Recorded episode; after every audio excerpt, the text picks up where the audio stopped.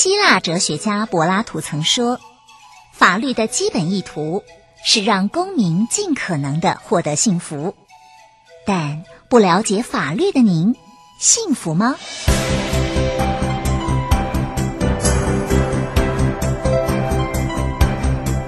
法律敲敲门，带您进入浩瀚的法律世界，轻松掌握难懂的法律常识，帮您捍卫权益。不孤单。欢迎听众朋友们再回到 FM 一零四点一正声台北调频台。您现在收听到节目是《美丽新世界》。我们节目呢是由日明耀中西医联合诊所以及宇浩法律事务所联合制播。法律敲敲门单元是由宇浩法律事务所郑嘉欣律师为所听众朋友们服务。我们先把今天的感人故事跟所听众朋友们一起分享。刘奶奶最疼爱的小孙子。已经好几个月没有来家里玩跟看他了。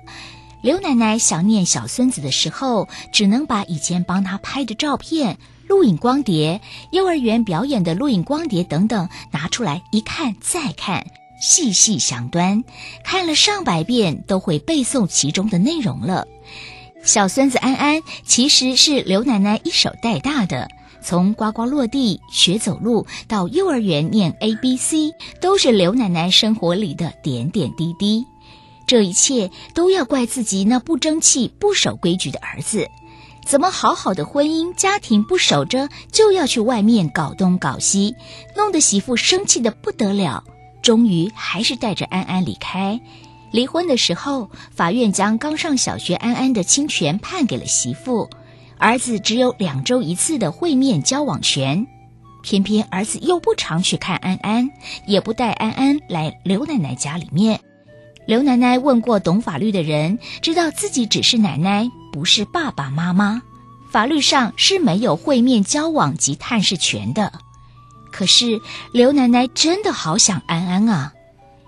刘奶奶都想好了，将来百年之后，虽然法定继承人是那不争气又乱搞的儿子，跟另外两个分别因为工作、家庭而在外地的女儿，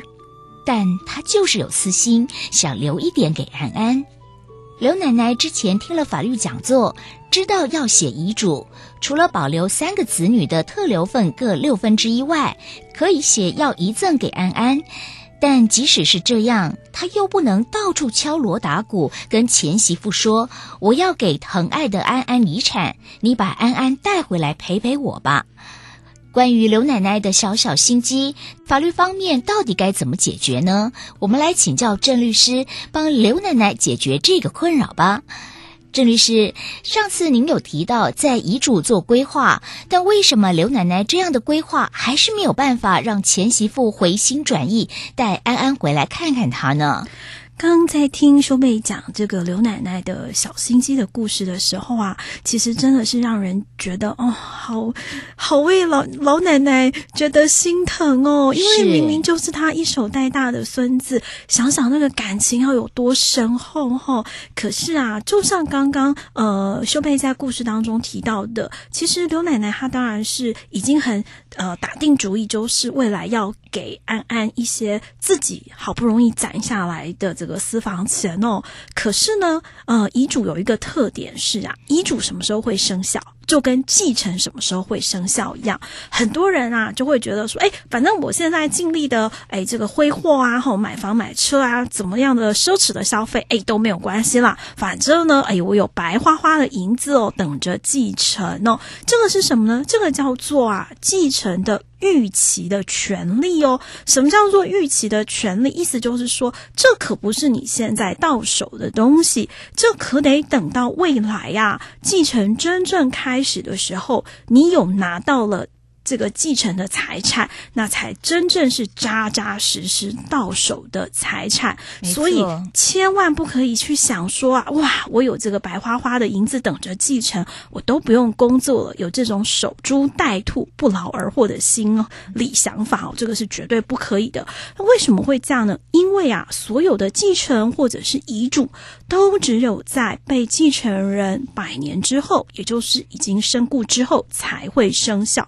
换句话说，假设遗嘱有指定遗嘱执行人的话呢，这份遗嘱是会由遗嘱执行人来代为保管。遗嘱执行人有可能是帮忙做遗嘱的律师，或者是见证遗嘱的见证人。当然，也有可能哦，是呃做遗嘱的人他自己指定的。比如说，呃，他的法定继承人有三个人，那他就指定他最信任的其中一个继承人来当做遗嘱的执行人。是，但遗嘱的执行人也不可能在一刚开始就跟别人说：“哎，看看看看后，我们是这样分配的。”这是不可以的，因为这样也会引发纷争。所以呀、啊，刘奶奶她即使哦已经呃决定说将来是要给这个安安，可是她也不可能哦去跟自己的前媳妇说：“哎，那我有这样的一个想法。”那因为前媳妇毕竟两个人的婚姻已经结束了，是大概也不太可能指定她作为遗嘱的执行人哦。那既然完全不知道，也没有感受到刘奶奶的心意哦，哎，恐怕这前媳妇还在生气，大概也不可能会回心转意，带着安安回来。是，不过刘奶奶这样的心意非常的好啊，到底该怎么样传达呢？这个时候哦，其实刘奶奶就可以用另外的一个方式。嗯，假设说呢，刘奶奶她想要留给安安的现金大概是三千万元好了。那么刘奶奶以她的年纪，这个时候呢，她大概只能够拿呃这些现金，或者是先把一部分的股票啊、有价证券、不动产先变现之后呢，拿这些现金啊，她可以去趸缴保险金，买一个、嗯、呃身故的保险。险或者是所谓的身故之后的年金保险哦，然后呢，他就可以在保险的受益人上面哦，诶，就大大方方的写上。安安的名字，顺便呢，当然他必须在呃写受益人的时候呢，载明哦，受益人安安是他的孙子，跟他之间是有法律上的利害关系的。是，等他啊写完了这些之后，因为这些本来就是公开的文件，它就是一份保险契约啊，同时他也做了受益人的指定，那他就可以告诉前媳妇，告诉安安说。你呀、啊，要记得回来看奶奶。只要你都有回来看奶奶呢，那将来呀、这一大笔保险的保险金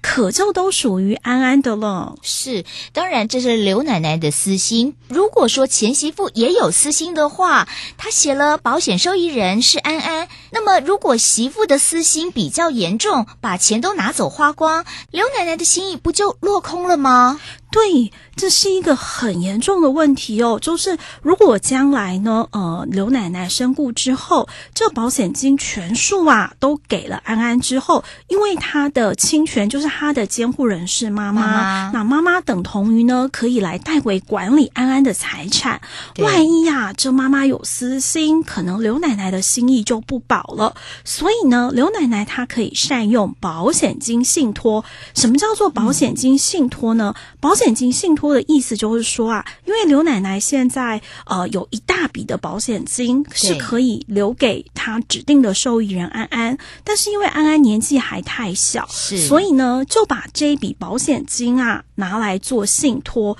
也就是说，当她身故之后，保险也生效了，保险金必须要理赔给受益人安安的时候呢，同时呢，保险公司也会帮他做一个保险金信托，那信托的内容。呢，就会依照刘奶奶的心意哦。比如说啊，在安安呃小学毕业的时候，呃，只要安安的成绩够优秀，就可以给他多少的。奖学金上了国中的时候，为了补习，每一年可以多给他多少钱？那一路呢，奖励这个安安啊，到他大学毕业。假设安安还可以再继续念研究所，甚至出国念书，那可以给他的奖学金就更多了。这有一个很大的好处是，一方面呢，安安受到了妥善的照顾；另外一方面，这所有的钱呢，都会是供安安所用。更重要的是啊，因为他透过这些奖励，透过这些小礼物，每一年呐、啊，安安都会想到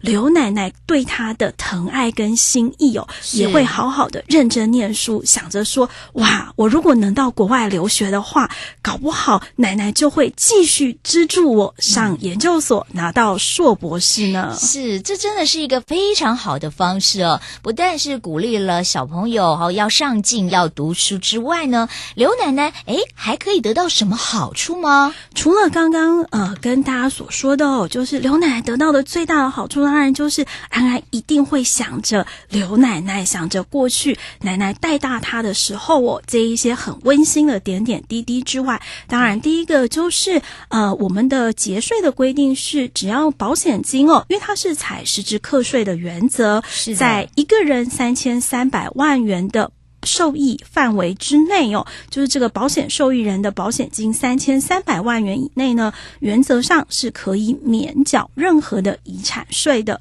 那另外就是哦，如果呃刘奶奶她自己所留下的遗产，因为除了她自己的私房钱，可能还有呃之前哦爷爷的这个财产共同成为遗产之后哦，恐怕呢继承人之间啊会有暂时筹不出现金来缴纳遗产税的问题。那这个时候，如果他有呃一笔保险金留下来的话呢，等同于有先帮继承人，先帮这些晚辈们，先把未来要缴纳遗产税的现金先准备好哦。那另外还有更好的就是，呃，如果你写在遗嘱当中，大家都还要去打确认遗嘱真伪啦，或者是说，哎，为什么我的这个继承权被侵害，我要回复继承权的诉讼，旷日费时。那如果再加上，呃，他遗赠的对象是这么小的安安哦，可能更没有办法去对抗自己的爸爸或者是姑姑的这个诉讼。嗯、可是呢，他已经做好了分配跟规划哦，